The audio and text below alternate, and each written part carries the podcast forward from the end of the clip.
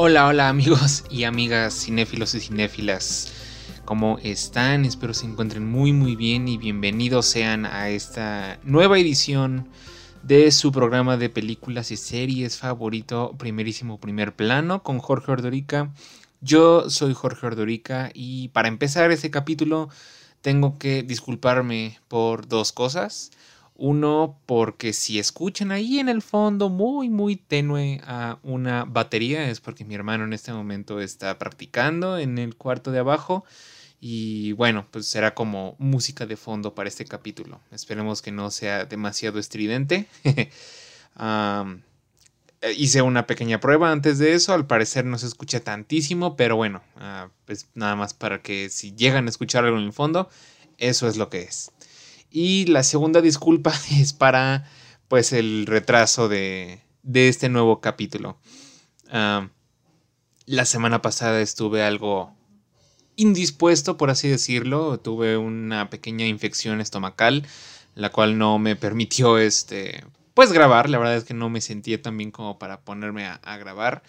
Y pues sí decidí atrasar la, la, grabación del nuevo capítulo hasta esta semana. Entonces por eso ese, ese pequeño retraso. Y además no había podido ir al cine. Todavía no he podido ir al cine. No, no tuve oportunidad de ver Tren Bala en estas dos semanas que pasaron. Uh, pero sí hubo un par de estrenos de los cuales uh, tengo oportunidad de hablar en este capítulo. Entonces vamos a hablar de ellos. Entre ellos son a la nueva película que se estrenó en Star Plus, Prey, que es como una precuela de las películas de Depredador. Tengo la opinión de. Bueno, sí, tengo la opinión del capítulo de Bear Call Saul de Breaking Bad. Eh, originalmente, cuando estaba escribiendo todas las cosas de las cuales iba a hablar en el, en el capítulo, pues apenas iba a estar estrenando ese capítulo. Y ahora ya se estrenó ese y uno más. Entonces ah, voy a tratar de tocar un poco los dos capítulos y la próxima semana o el próximo capítulo por lo menos, que ya va a ser el final de la serie, pues voy a dar como un, un resumen un poco más extenso de, de la temporada, del capítulo final y de la serie en general. de hecho, me gustaría hacer prácticamente como un episodio casi casi especializado en puro Better Call Saul, porque realmente es una serie que se lo merece, se merece un capítulo completo. Pero bueno, ahí voy a estar planeándolo y a ver qué es lo que sale. Pero por el momento voy a estar hablando de ese capítulo. Y también ah, se estrenó la nueva serie, entre comillas, en realidad no es tal cual una serie en forma, son realmente nada más cinco capítulos de muy corta duración de I Am Groot.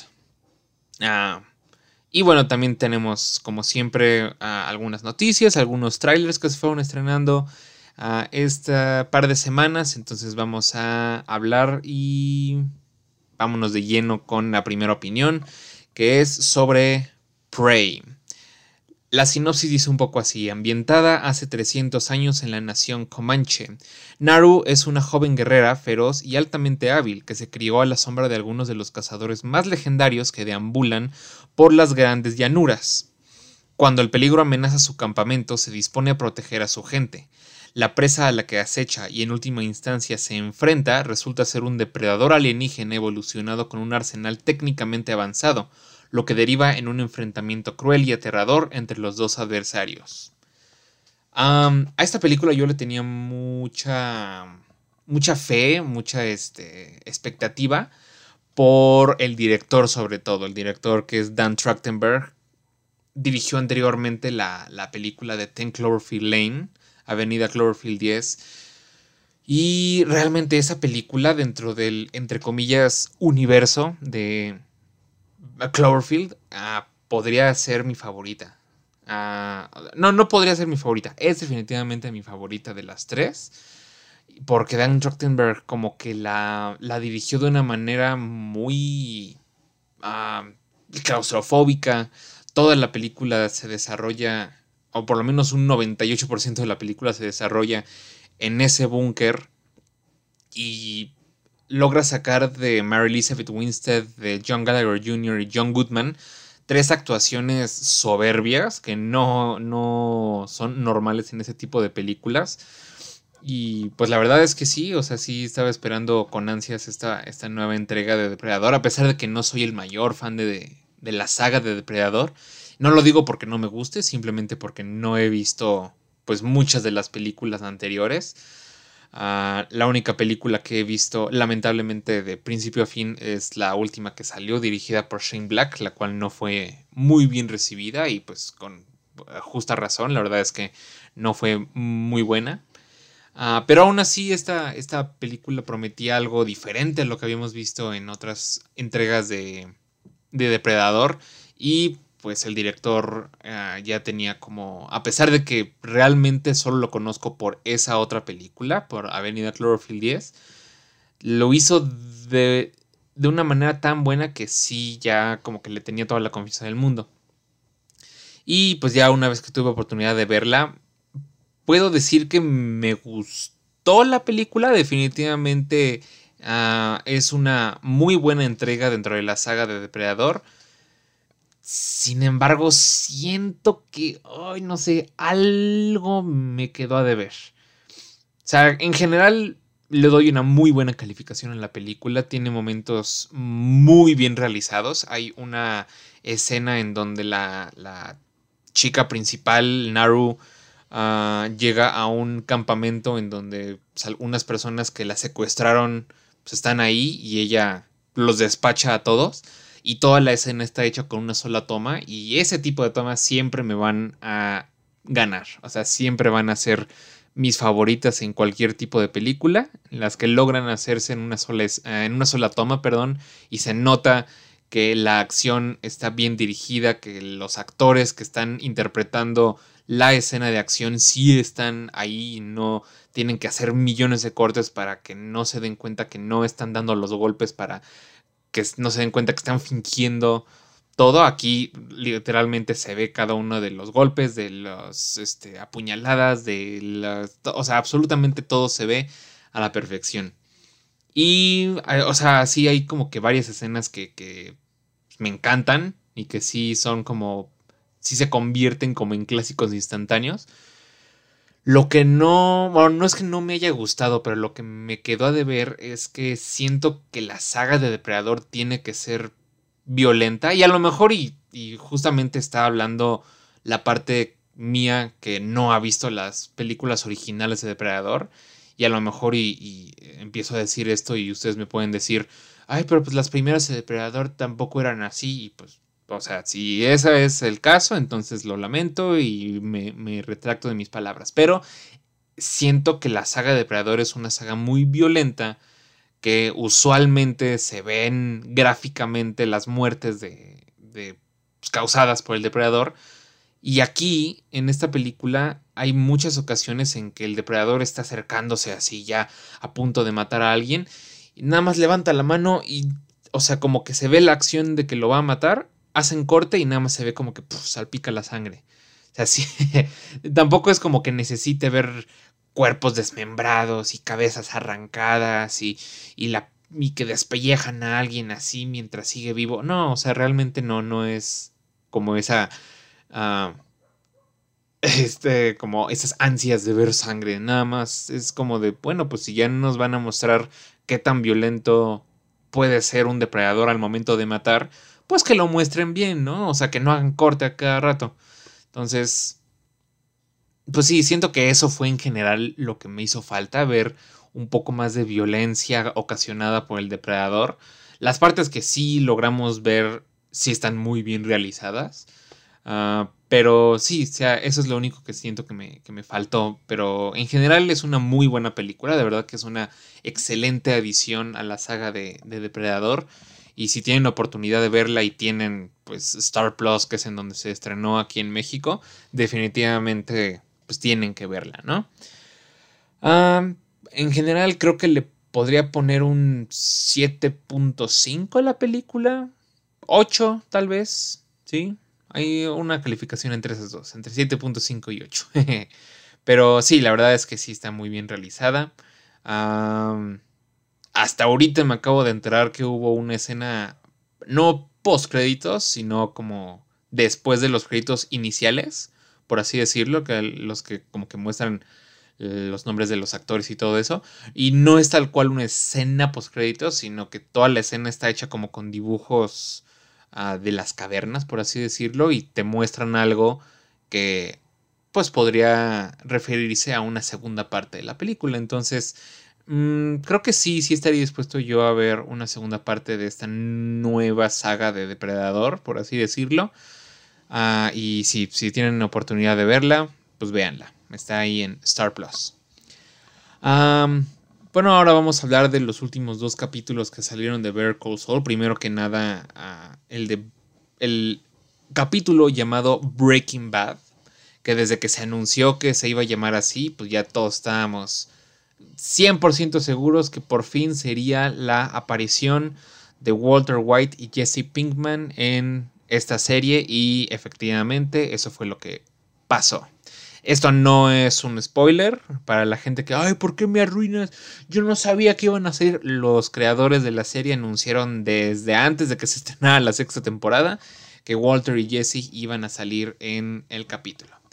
Si no han visto el capítulo, pues sí quiero hablar un poco más a fondo de él, entonces pues procuren no escuchar esto, adelántenle como unos 10 minutos a, a este capítulo, entonces pues este, sí, Nada más les doy unos segundos para que se vayan. Ya, listo. pues sí, la verdad es que, digo, no esperaba yo que Walter y Jesse fueran a salir durante todo el capítulo. Al final de cuentas, este no es su serie, es la serie de Saul Goodman. Y pues el ratito que salieron, la escena que salieron, estuvo súper bien realizada. En primer lugar, la, el capítulo empieza previo a que ambos amenacen a Saul falsamente con matarlo, a menos que lo ayuden a sacar a Badger de la cárcel.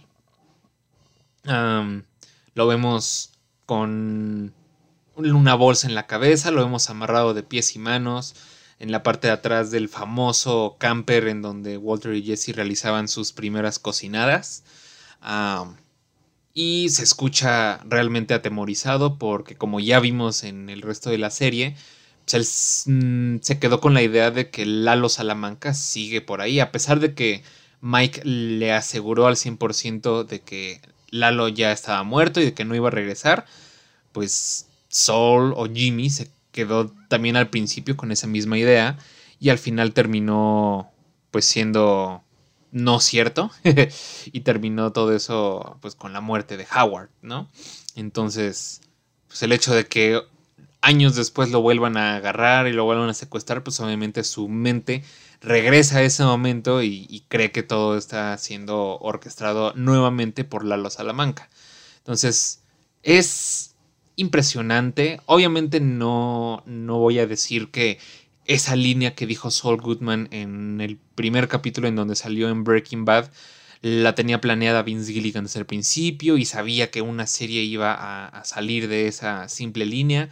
No, o sea, la verdad es que ah, se le ocurrió hasta después la idea de hacer la historia de Saul Goodman y pues fue armándolo de manera que esa línea dentro de Breaking Bad tuviera sentido pero lo hizo de manera magistral, o sea, no nada más él, sino todos los involucrados en la creación de esta serie pudieron conectar todos los hechos que iban a ocurrir en la serie de Bear Call Saul con esa pequeña línea que al principio parecía ser simplemente pues un vistazo de lo que a los clientes a los que estaba acostumbrado Saul Goodman.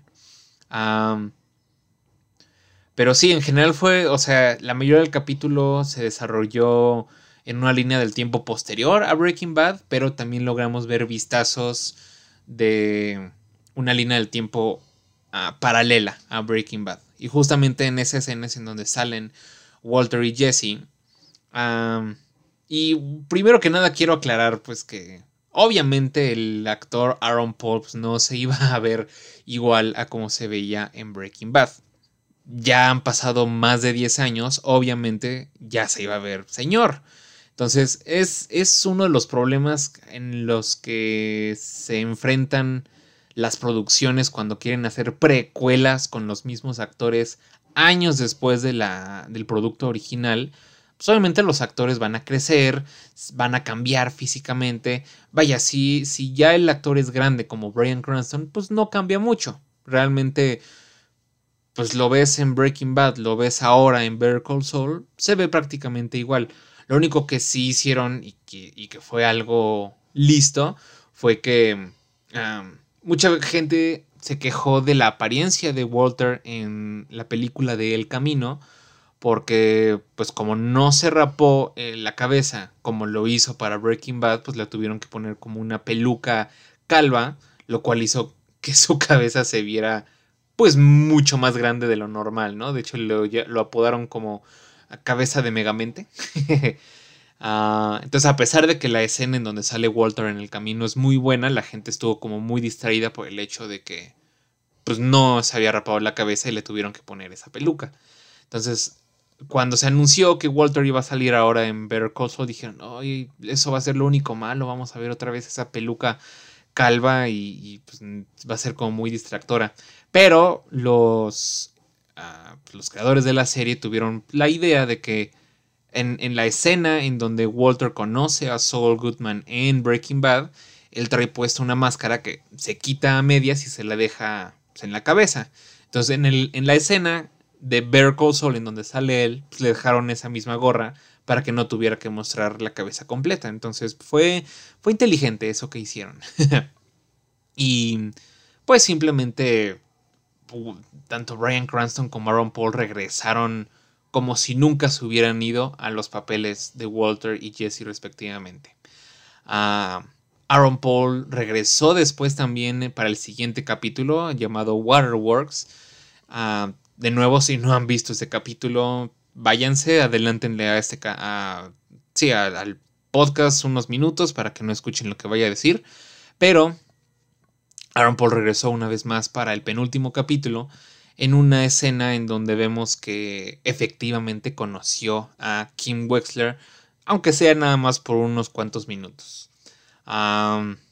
y esa escena también es magistral simplemente por el hecho de que Aaron Paul como mencioné anteriormente, se adapta nuevamente al papel de, Jesse Pinkman como si nunca lo hubiera dejado de hacer. Y pues no sé, simplemente me, agrada muchísimo el hecho de que hayamos podido verlos una vez más antes de que todo este universo de Breaking Bad, Better Call Saul, El Camino termine oficialmente, lo cual pues ya va a ser este próximo lunes. Uh, esperen, estoy haciendo cuentas. 10, 16. Sí, 16. Hoy es, hoy es miércoles, ¿verdad? Perdón. No, 11, 12, 13, 14, 15. Lunes 15 de agosto es el final de la serie de Bear Call Saul. Y pues lamentablemente, pues ya ah, no vamos a tener más vistazos a este universo, a menos que a Vince Gilligan se le ocurra otra idea porque es lo que justamente mi hermano me preguntaba, oye, ¿cuál, cuál crees que vaya a ser ah, la próxima serie que vayan a hacer de, Breaking Bad? Y le digo, pues el creador ha dicho varias veces que a él no le gusta hacer precuelas o, o sí, o sea, spin-offs de la serie de Breaking Bad, nada más por la fama que ha tenido, por el éxito que puede llegar a tener, sino si de verdad hay una historia que contar, entonces la va a contar. Si realmente ya siente que no hay nada más que contar sobre personajes como Gustavo Fring, sobre Mike Hermantraut, etc., pues ya no va a hacer nada. Entonces, por el momento, el capítulo que se va a estrenar el próximo lunes de Better Call Saul ya va a ser el último vistazo que vamos a tener a este universo, lo cual pues me, me tiene los sentimientos encontrados. Por una parte me pone triste porque pues de verdad ha sido toda una travesía. Estas dos series definitivamente son mis series favoritas y pues se les va a extrañar. Pero al mismo tiempo me da gusto que hayan podido contar la historia que querían, que querían contar de la manera en que la querían contar. Y bueno, pues eso es todo. Ah, por, por este, este capítulo de, de Better Call Saul. como les dije, la próxima semana pues ya es el capítulo final y sí me gustaría como que enfocarme un poco más en, en, pues hablar de la serie en general. Entonces, pues esperen ese mini especial de Better Call la próxima semana.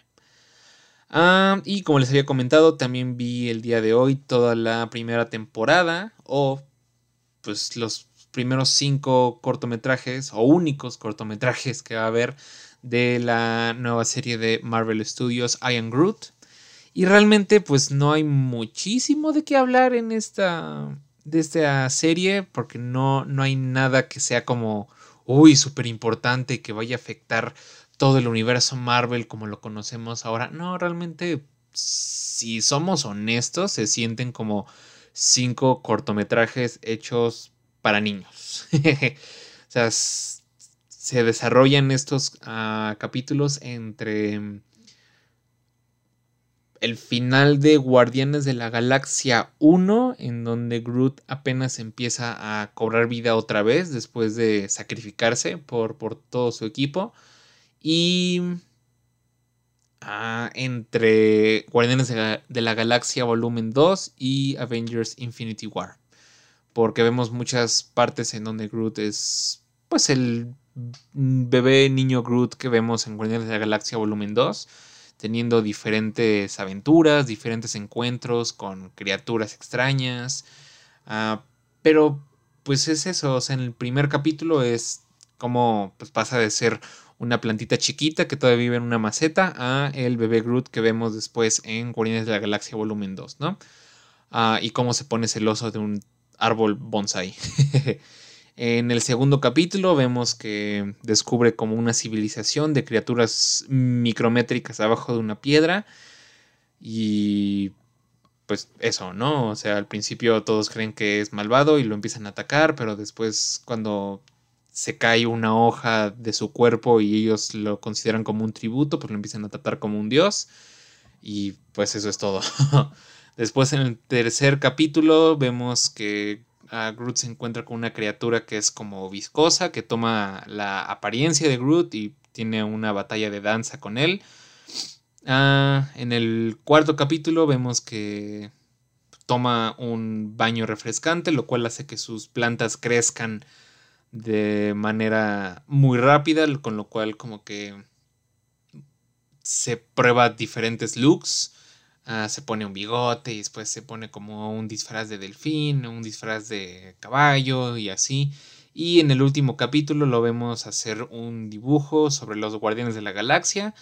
Y spoilers, por si quieren ver el cortometraje, ah, al final aparece Rocket y le dice pues, que, que hizo todo un desastre, pero que el dibujo está muy bonito. Y ya, eso es todo. Realmente todos los capítulos, sin contar créditos, duran como tres minutos. Entonces, este, realmente, uh, digo, no puedo quejar muchísimo porque desde el principio dijeron que iba a ser justamente eso, iban a ser nada más unos cuantos cortometrajes sobre las aventuras de Groot, pero no sé, como que no esperaba que fueran a ser tan cortos y tan irrelevantes para el universo cinematográfico de Marvel. Pero bueno, les digo, al final de cuentas sí se siente que están hechos como para niños, para que la gente que es súper fanática de Groot los vea y se les haga súper tierno. Y pues ya eso es, eso es todo de, esa serie. ahora vamos con ah, las noticias. Vamos a empezar con una noticia un poco triste, pues que la verdad es que sí, sí, este, pues afectó bastante a, a todos nosotros, que fue el fallecimiento de la actriz y cantante Olivia Newton-John, la cual pues se hizo famosa por interpretar a Sandy en la película Grease. Falleció a los 73 años, según anunció su familia. Dice aquí en un breve comunicado, su esposo John Easterling dijo que Newton-John había muerto en su rancho de California el lunes por la mañana. Ah, el lunes 8 de, agosto. Ah, ponen, Olivia ha sido un símbolo de triunfos y esperanza durante más de 30 años compartiendo su viaje con el cáncer de mama, dice el comunicado. Pedimos que todos respeten la privacidad de la familia durante este momento tan difícil. Y en lugar de flores, la familia pide que se hagan donaciones en su memoria al fondo de la Fundación Olivia Newton-John. Y pues como era de esperarse, obviamente su ah, coprotagonista John Travolta pues publicó también una, una despedida para su, su amiga en redes sociales que dice, mi queridísima Olivia, hiciste que la vida de todos nosotros fuera mucho mejor. Tu impacto fue increíble, te quiero tanto, te encontraremos en el camino y volveremos a estar juntos. Tuyo desde el momento en que te vi y para siempre.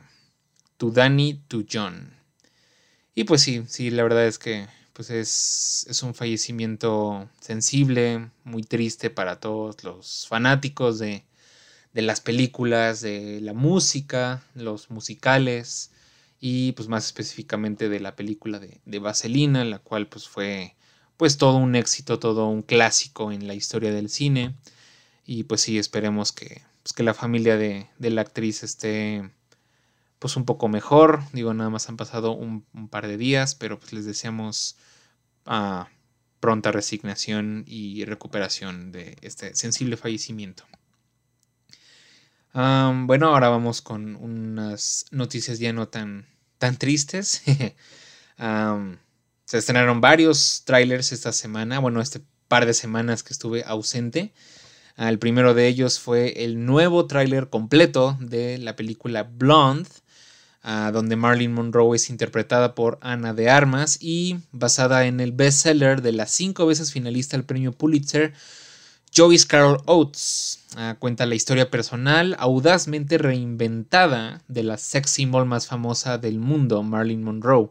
La película es un retrato ficticio de la modelo, actriz y cantante durante los años 50 y 60, contada a través de la mirada moderna de la cultura de las celebridades una pequeña controversia que tuvo este nuevo tráiler es que Ana de Armas tuvo pues más oportunidad de mostrar su interpretación de Marilyn Monroe. Y pues hubo muchas personas que pues se quejaron sí de que se nota muchísimo pues el acento tan fuerte de la actriz cubana si es cubana creo que sí para interpretar a pues a Marilyn Monroe. Pero a todos los descendientes de Marilyn Monroe que estuvieron involucrados en la película, la, sea, aprobaron por completo la interpretación y la defendieron y dijeron, ah, en cuanto vean ustedes el resultado final, van a quedarse con la boca abierta por el nivel de interpretación que tiene eh, pues Ana de Armas, ¿no? Entonces, sí, definitivamente esa es una de las películas que más espero en lo que resta del año. Ah, ya no puedo esperar más a que, a que salga y pues obviamente en, cuando salga y tengo oportunidad de verlo, pues aquí voy a, darles mi opinión sobre ella, ¿no? y lo que estaba temiendo del capítulo anterior ocurrió cuando hablé que se estrenó el, bueno, se, se, liberó el primer póster de la película nueva de Christopher Nolan, Oppenheimer. En el capítulo anterior dije, ay, espero que en esta semana ah, o sea, estaba esperando que se estrenara el tráiler de Oppenheimer para poder hablar de, de, él, pero pues no se logró hasta la semana pasada. Ah, fue un, es un tráiler muy breve, no sé si, si a la actualidad siga porque es una transmisión en vivo desde la página este, de YouTube, no sé si de la película tal cual de Oppenheimer o de Universal, que creo que ahora es la nueva casa productora en la que está trabajando Christopher Nolan fue una transmisión en vivo donde aparte de un par de escenas de la película y algunos este, diálogos del personaje que parece ser interpretado por Robert Downey Jr., eh, o por lo menos ese es quien yo creo que está hablando en, el tráiler, ah, se puede apreciar en tiempo real la cuenta regresiva hasta el estreno de la película. Entonces, este, eh, nuevamente, si, si, la transmisión sigue en, el canal, puedes ver así de que, ah, faltan 11 meses, tantos días, tantas horas, tantos minutos y tantos segundos para el estreno de la película, ¿no? Y así va, cada vez que se repite el tráiler, el tiempo va disminuyendo y ah, siempre que pasa algo así me, gusta, digo, a pesar de que es el mismo tráiler en repetición varias veces, me gusta el hecho de que sí sea en tiempo real eh, la cuenta regresiva, entonces pues sí, esta, Es mi película más esperada del año que sigue. Esperemos que cumpla con las expectativas, lo cual no lo dudo siendo Christopher Nolan. Ah, llámenme Nolan fan, ah, todo lo que quieran, pero me encantan todas sus películas, es mi director favorito y siempre que vaya a sacar una película nueva va a ser mi película más esperada de ese año. Ah, se estrenó también el primer tráiler de la película The Banshees of Inisherin, película dirigida por Martin McDonough, el cual es famoso por dirigir a Siete psicópatas y un perro, In Bruges ah, y tres anuncios por un crimen, la cual estuvo nominada ah, y ganó Frances McDormand a mejor actriz por su interpretación en esa película. Y esta nueva película está protagonizada por Colin Farrell, Brendan Gleeson, los cuales ya habían trabajado anteriormente con Martin McDonough en la película de Embrujas, Barry Keoghan y Kerry Condon. La película habla sobre el conflicto que surge entre dos amigos cuando uno de ellos termina abruptamente su amistad con consecuencias alarmantes para ambos. Y eso es justamente lo que podemos ver en el tráiler, el cual parece ser que pues, va a ser comedia negra, lo cual nos tiene acostumbrados este director, en donde sí, genuinamente se ve que ah, los personajes de Colin Farrell y Brendan Gleeson pues son mejores amigos y de un día para otro Colin Farrell llega con Brendan Gleeson, pero Brendan Gleeson ya no quiere saber nada de él y le dice, ya no me hables, por, o sea, ya no quiero ser tu amigo, ya no quiero hablar contigo, ya déjame en paz si me vuelves a hablar, me voy a cortar un dedo cada vez que, me hables, ¿no? Así, pues, Colin Farrell se queda como de, pues, ¿qué pasó? El día de ayer todo estaba bien, ¿no? Y supongo que en el transcurso de la película vamos a averiguar qué fue lo que causó que el personaje de Brendan Gleeson ya quisiera terminar tan de un momento a otro con, su amistad. Entonces, este, pues esperemos que, que sea una película muy buena. De igual manera se estrenó el tráiler de la serie Cars on the Road, que va a ser como... Pues sí, va a continuar con la historia de, de, Cars, de Pixar, la película de Pixar. Y esta serie va a seguir al Rayo McQueen y Mate en un road trip, viaje por carretera a través de todo Estados Unidos para llegar a la boda de la hermana de Mate. Y durante pues, todo el camino, todo el viaje por carretera, en cada capítulo van a estar pues haciendo paradas técnicas, por así decirlo, en diferentes lugares y conociendo personajes extravagantes, van a involucrarse en aventuras ah, diferentes y realmente, digo, voy a ser un 100% honesto, el tráiler se ve, se ve divertido. digo, Cars definitivamente no es mi trilogía favorita dentro de la filmografía de Pixar, pero la animación se ve buena, se ve divertido todo lo que llegan a hacer Rayo, McQueen y Mate en cada uno de los capítulos. Entonces, pues sí, la verdad es que pues, voy a darle la oportunidad y la voy a ver. esperemos que, que, por lo menos esté un poco mejor que la, la serie de Monster Inc. Ah, siguiendo con trailers de proyectos de Disney Plus. Se estrenó también el nuevo tráiler de Andor, serie ambientada cinco años antes de los eventos de Rogue One a Star Wars Story, y que sigue al espía Cassian Andor, interpretado por Diego Luna, durante los años de formación de la Alianza Rebelde. Ah, se confirmó desde hace tiempo que tendrá 12 capítulos en total y que ya se confirmó una segunda temporada con otros 12 capítulos, la cual va a ser una de las series más largas en, ah, en Disney Plus, de las originales tanto de Star Wars como de Marvel, como de todas las que han estrenado. Y ah, bueno, anteriormente tenía una fecha de estreno para finales de agosto, pero ahora se confirmó que, bueno, aparte de que se atrasa su estreno para el 21 de septiembre, que ahora su estreno va a ser de tres capítulos. Entonces vamos a ver tres capítulos el día del estreno y semanalmente pues, se van a estar estrenando ah, un capítulo, ¿no? Ah, va a terminar como a mediados de noviembre la primera temporada y la segunda temporada no sé si se va a estrenar el próximo año o todavía vayan a tardarse un poco más. Pero se ve bastante bien. Honestamente se ve como de una serie de Star Wars que tiene bastante presupuesto.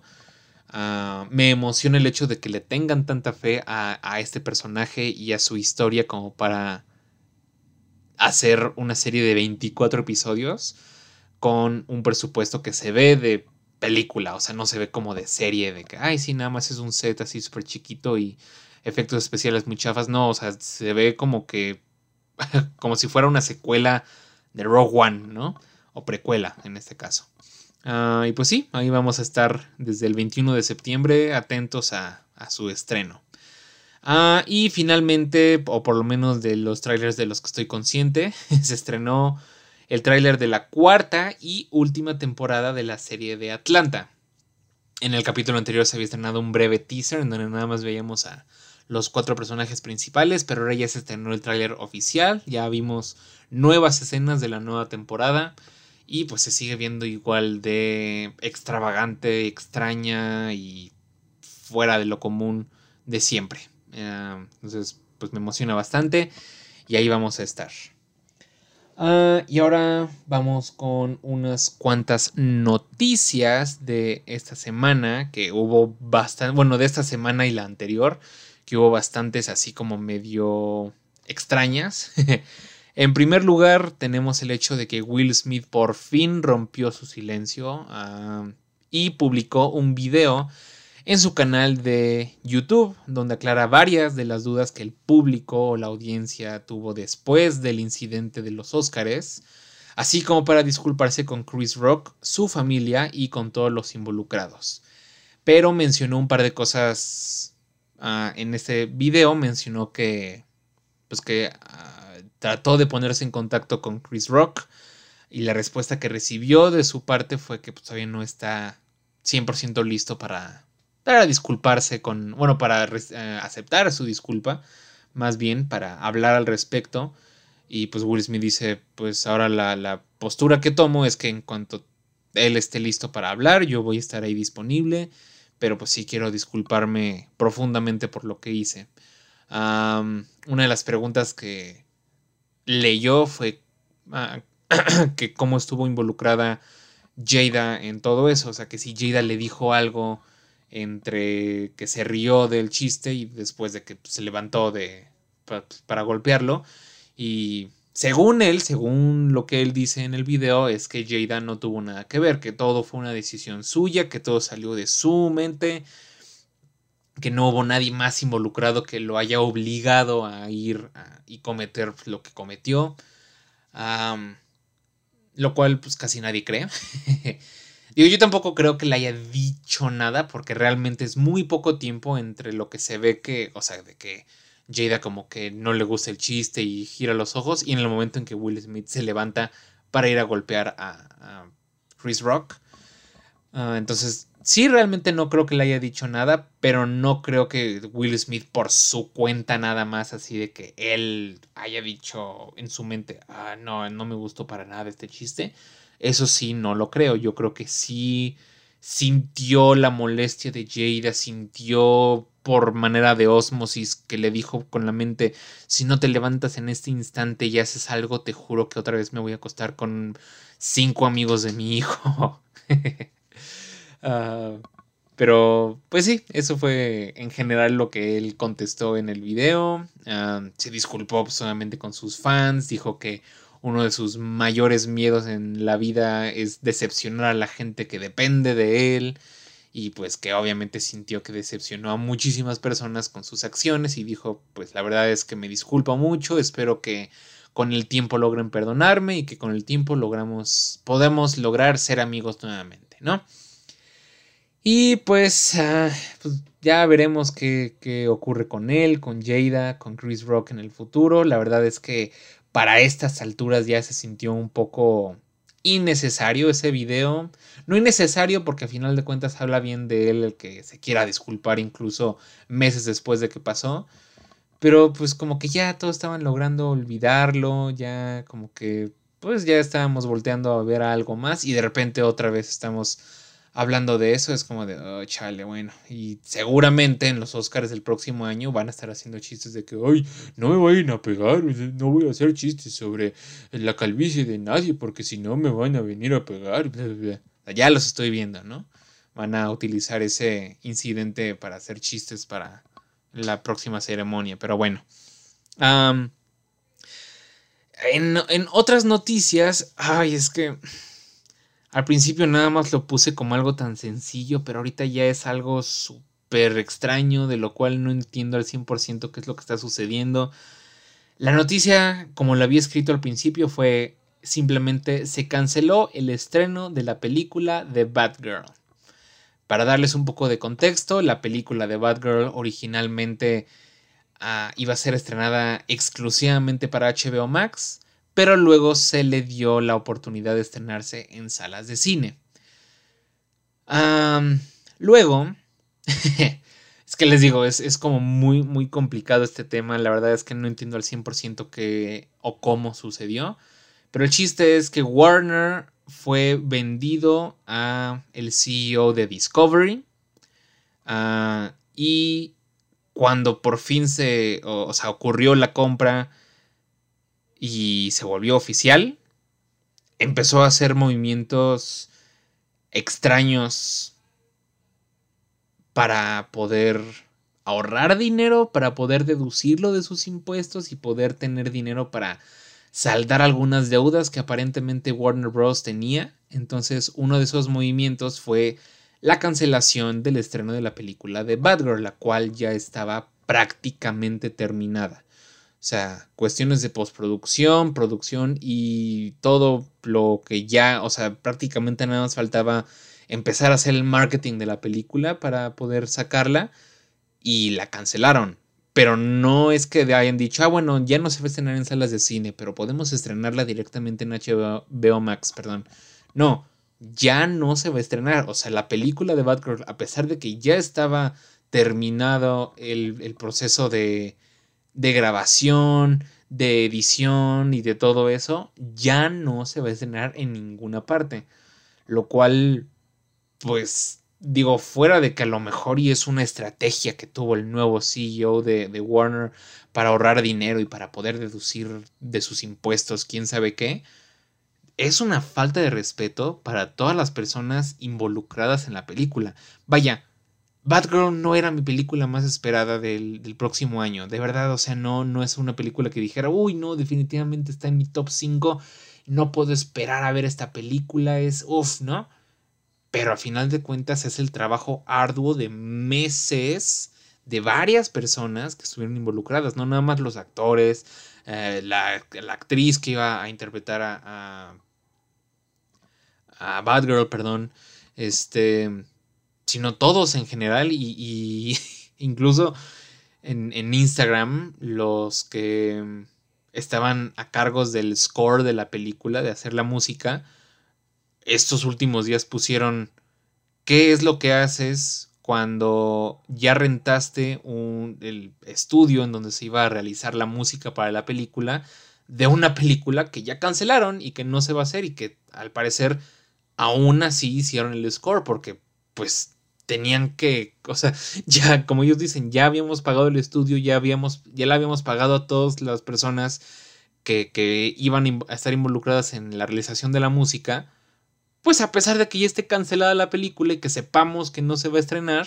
pues tenemos que hacer la música de todas formas, porque si no va a ser aún más dinero tirado a la basura, que de todas formas lo va a hacer porque esa música que realizaron no se va a utilizar para ninguna película, entonces es, algo que, que, sí definitivamente dio la vuelta al mundo del cine. No había yo escuchado hablar de una instancia en donde algo así ocurriera. Usualmente cuando las películas son canceladas, son antes de que pues empiecen a grabarlas o antes de que terminen el proceso de, de producción y postproducción. Aquí literalmente la película ya estaba prácticamente terminada y de repente que te digan, oigan, sí, por cierto, no la vamos a estrenar. Ay, como ya no la vamos a estrenar en cines, o sea, nos van a mandar otra vez a HBO Max. No, no, no. Ya no se va a estrenar su película. Ya no va. Nadie nunca en la vida va a poder ver lo que ustedes hicieron. Uf, o sea, sí es un golpe fuerte, pero bueno, también algo parecido sucedió con la secuela de, de Scoob, de la película de, animada de Scooby-Doo No sé si esa película también ya haya estado en, en las últimas etapas de postproducción, pero también la cancelaron. Y pues también los, los creadores dijeron pues, que es una lástima, que, que sí les duele muchísimo, obviamente, pero pues que ya que se le puede hacer, ¿no?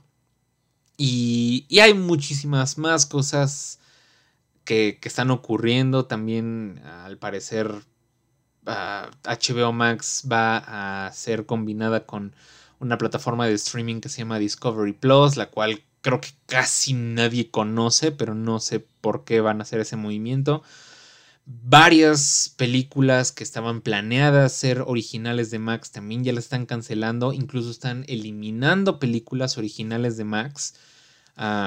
Entre ellas una película que de verdad sí se me antojaba, que se llamaba American, An American Pickle, uh, protagonizada por Seth Rogen y Sarah Snook. Ya ahorita si la buscan en Max, ya no la encuentran, entonces creo que la única manera en que podrían encontrarse es a través de Cuevana o ese tipo de, de páginas de, películas.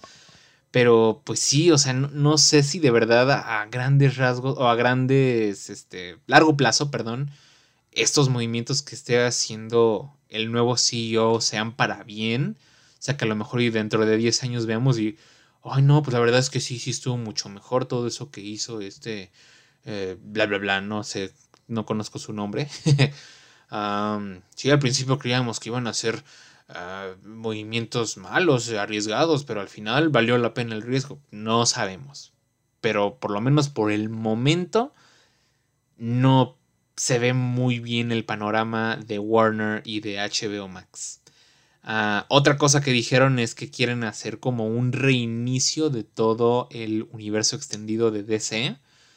Quieren aplicar un plan de 10 años muy al estilo de Kevin Feige con Marvel Studios y también tengo sentimientos encontrados. Por una parte es como de, pues ya es lo que han estado tratando de hacer durante todos estos años y no les ha salido. ¿Qué les hace pensar que ahora sí lo van a lograr, no? O sea, porque el anterior CEO dijo también lo mismo y el anterior CEO dijo exactamente lo mismo. O sea, han estado diciendo lo mismo, lo mismo, lo mismo de que, ay, no, queremos hacer algo más parecido a lo que Marvel Studios ha hecho con su um, Marvel Cinematic Universe y quién sabe qué, ¿no?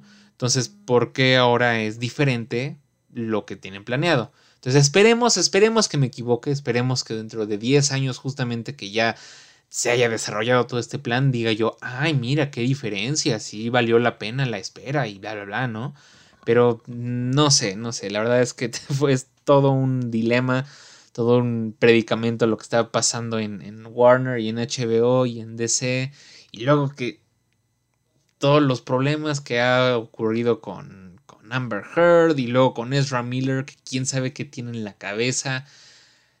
Genuinamente espero que, que Ezra Miller, no sé, se medique, tome terapia, lo metan a un hospital psiquiátrico para aliviar lo que sea que tiene en la cabeza, porque no, no, no sé qué le pasó. O sea, de verdad que, que empezó siendo como un, ay, sí, un actor extravagante y quién sabe qué y bla, bla, bla, y, y, se viste de diferente manera y es todo un ícono y, y, no es como todos los actores y no, no, se, no, no anda con tapujos y él es como es, pero ahorita ya es como de, hoy no, ya, ya está loco, ¿eh? ya este, si te lo encuentras por la calle, mejor vete para el otro lado porque quién sabe qué te vaya a hacer. Aparentemente ya lo lograron encontrar y ya fue arrestado, creo, o ya le levantaron cargos, no, no sé exactamente. Pero de verdad que sí, o sea, por otra parte también entiendo a, a los dueños de Warner que han de decir, ay, no manches, ya, por favor. ya basta con Ezra Miller, ya basta con los escándalos. Pero bueno, quién sabe qué vaya a pasar con la película de Flash. No sé si todavía tengan pensado estrenarla si algo es, o sea, es difícil que la vayan a cancelar como lo hicieron con Batgirl porque pues Flash realmente es un personaje muchísimo más importante, por así decirlo, eh, para la audiencia o para los la agenda que tiene Warner, porque también esa es otra cosa que dijeron, que ya se querían concentrar en películas mucho más grandes, o sea, de, presupuesto, de, historia, de, eh, epicidad, por así decirlo, y decían, y realmente pues Batgirl no era algo así. Entonces, yo creo que para esa mentalidad que tiene Warner, pues tampoco van a cancelar la película de Flash, pero... Ay Dios, sí, sí es como... No sé, no sé, ya la verdad ni quiero hablar de eso porque genuinamente no sé qué más aportar de lo que ya han aportado otras personas, ¿no? Pero bueno, eso fue en general lo que está pasando con Warner. vámonos con las últimas noticias. Ah, dice, se anunció que Charlize Theron va a estelarizar la siguiente película de Alfonso Cuarón llamada Jane, que está basada en la vida del autor de ciencia ficción Philip K. Dick, el cual es famoso por escribir ah, libros como ah, Sueñan las ovejas con... No, ¿cómo? Sueñan los androides con ovejas eléctricas, que es el libro en el que se basó la película de Blade Runner.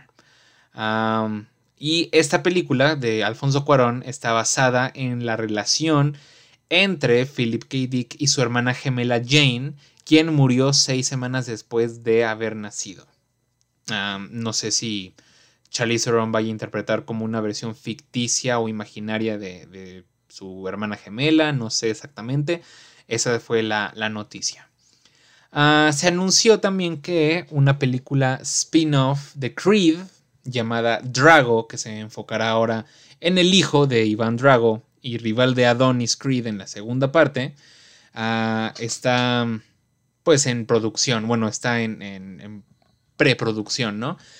Pero Sylvester Stallone ah, no estuvo muy contento con esta noticia. A final de cuentas, pues el personaje de Rocky y todo su, su, mundo, su universo, pues fue creado por Sylvester Stallone.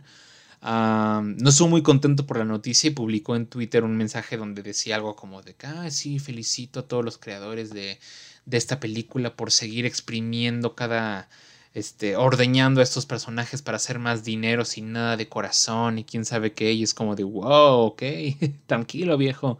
No sé si justamente eso también vaya a ser una de las razones, o sea una de las razones por la cual a Sylvester Stallone ya no quiso salir en la tercera parte de Creed. No sé si ya sienta que el universo se está extendiendo demasiado. Pero bueno, Ah, y mientras tanto, la tercera entrega de Creed fue retrasada del 23 de noviembre de 2022 a el 3 de marzo del próximo año 2023. Ah, no sé si sea para no competir con alguna otra película o también a lo mejor el no involucramiento de Sylvester Stallone los esté afectando, no sé exactamente, pero pues se retrasó unos cuantos meses.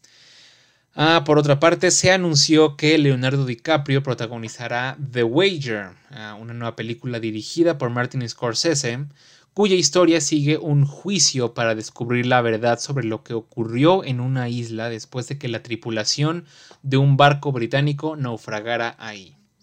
Ah, me gusta que ya no sea tal cual como de gangsters la trama. Digo, obviamente las películas y las historias de gangsters son pues la marca tradicional de una película de Martin Scorsese, aunque creo al parecer, digo, corríjanme si, si estoy eh, equivocado, pero creo que The Irishman ya iba a ser la última película de gangsters de Martin Scorsese, o por lo menos en un muy buen rato ya no se iba a enfocar en ese tipo de historias. Ah, y sí, al parecer, pues sus tres próximas películas no, tienen nada que ver con gangsters.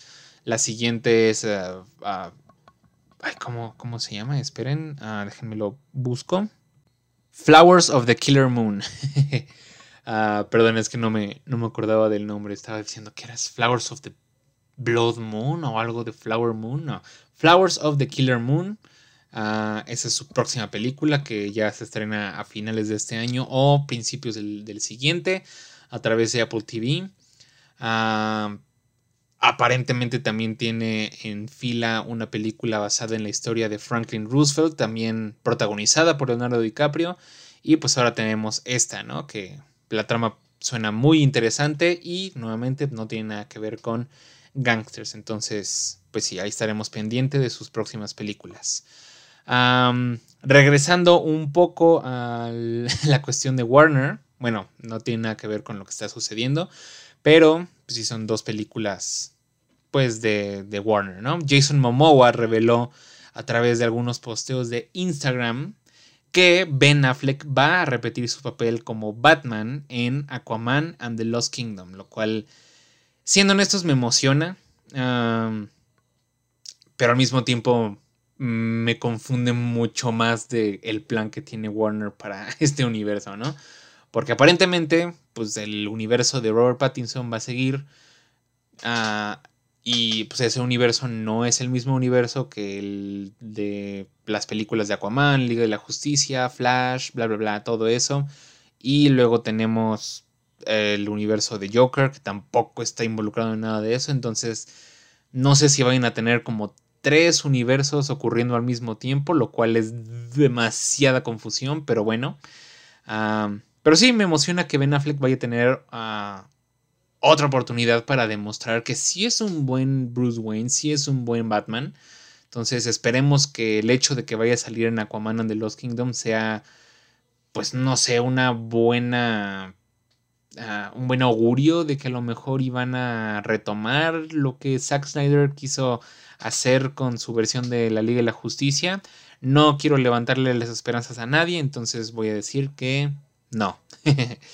Ah, y eh, hablando justamente de Joker, también se anunció a través de un muy, muy, muy breve teaser en redes sociales que Joker Foley Ado, no sé si lo dije bien, pero en español significa locura de dos, se estrenará el 4 de octubre de 2024 y se confirmó oficialmente que Lady Gaga estará haciendo el papel de Harley Quinn.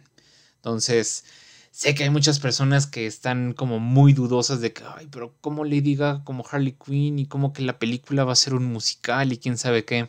Yo sí le tengo mucha fe, a mí me gustó mucho la primera parte y ah, siento que va a ser un musical como muy pocos, o sea, de verdad siento que va a ser algo al estilo como de Sweeney Todd, así me lo imagino. y pues sí, eh, me, me emociona, todavía le faltan más de dos años para que salga la película, pero pues, ahí vamos a estar muy pendientes de, todo lo que involucra esta película. Ah, otra noticia que quién sabe cómo la podemos tomar. Ah, según Patton Oswald, Eternals 2 ya se está trabajando y va a ser dirigida nuevamente por Chloe Shao. Ah, y lo digo porque él lo, lo, anunció así como si no fuera una noticia así súper trascendental. Dijo, ah, sí, pues ya se anunció que, que Eternals 2 ya se está, ya se están trabajando en ella y otra vez va a ser dirigida por Chloe Shao, pero, Shao, perdón, ah, en lo que se anunció en la Comic Con no hubo ninguna mención de la secuela de Eternals, entonces no sé si si se le salió sin querer o si fue una estrategia de marketing o no sé. A lo mejor ya oficialmente en la D23, en donde van a anunciar más proyectos de Marvel, van a decir, sí, efectivamente ya eh, se va a, realizar la segunda parte de Eternals 2. Y bueno, finalmente ya dos ah, últimas noticias. Se anuncia que eh, los protagonistas de la quinta temporada de Fargo, porque como sabrán, Fargo eh, cuenta una historia diferente cada temporada, con casts diferentes, pero con actores así súper de renombre. Entonces, en esta ocasión, la quinta temporada va a estar protagonizada por Juno Temple, por John Hamm, Jennifer Jason Lee, Joe Keery, Lamorne Morris y Richa Muriani.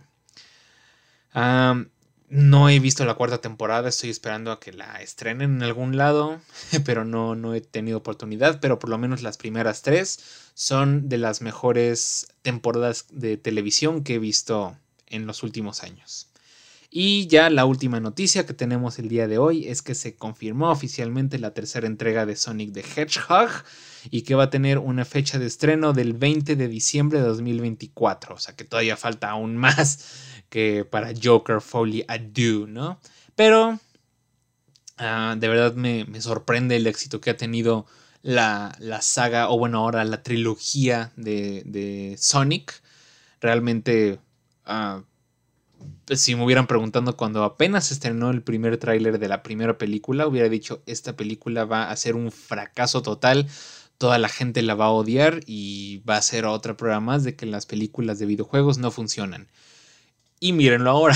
Ahora la gente está súper emocionada del hecho de que vaya a salir Shadow en la tercera parte. Yo soy una de esas personas que cuando vio la, la escena post créditos, sí me emocioné como si hubiera visto a Thanos en Avengers. Pero pues sí, eso es todo lo que de lo que tuve que hablar este, esta semana, bueno, este capítulo. Voy a procurar no atrasarme mucho con el próximo episodio. Ah, quizá, quizá existe la posibilidad de que, de que, les tenga mi reseña y opinión de dos películas, que sería en este caso Tren Bala y ah, el, estreno de esta semana que es Bestia, la película protagonizada por Idris Elba y Charlotte Copley, en donde se tendrán que enfrentar a un león fuera de control.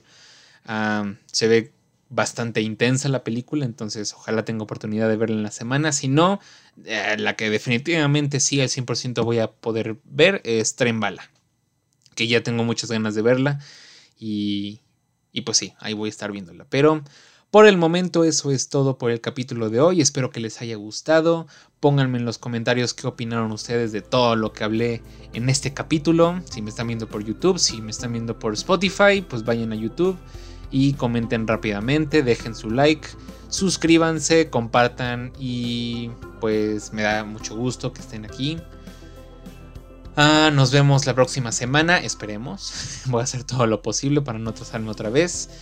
Y si tienen tele, ahí nos vemos. O si van al cine, ahí también nos vemos. Bye bye, chaito, adiós.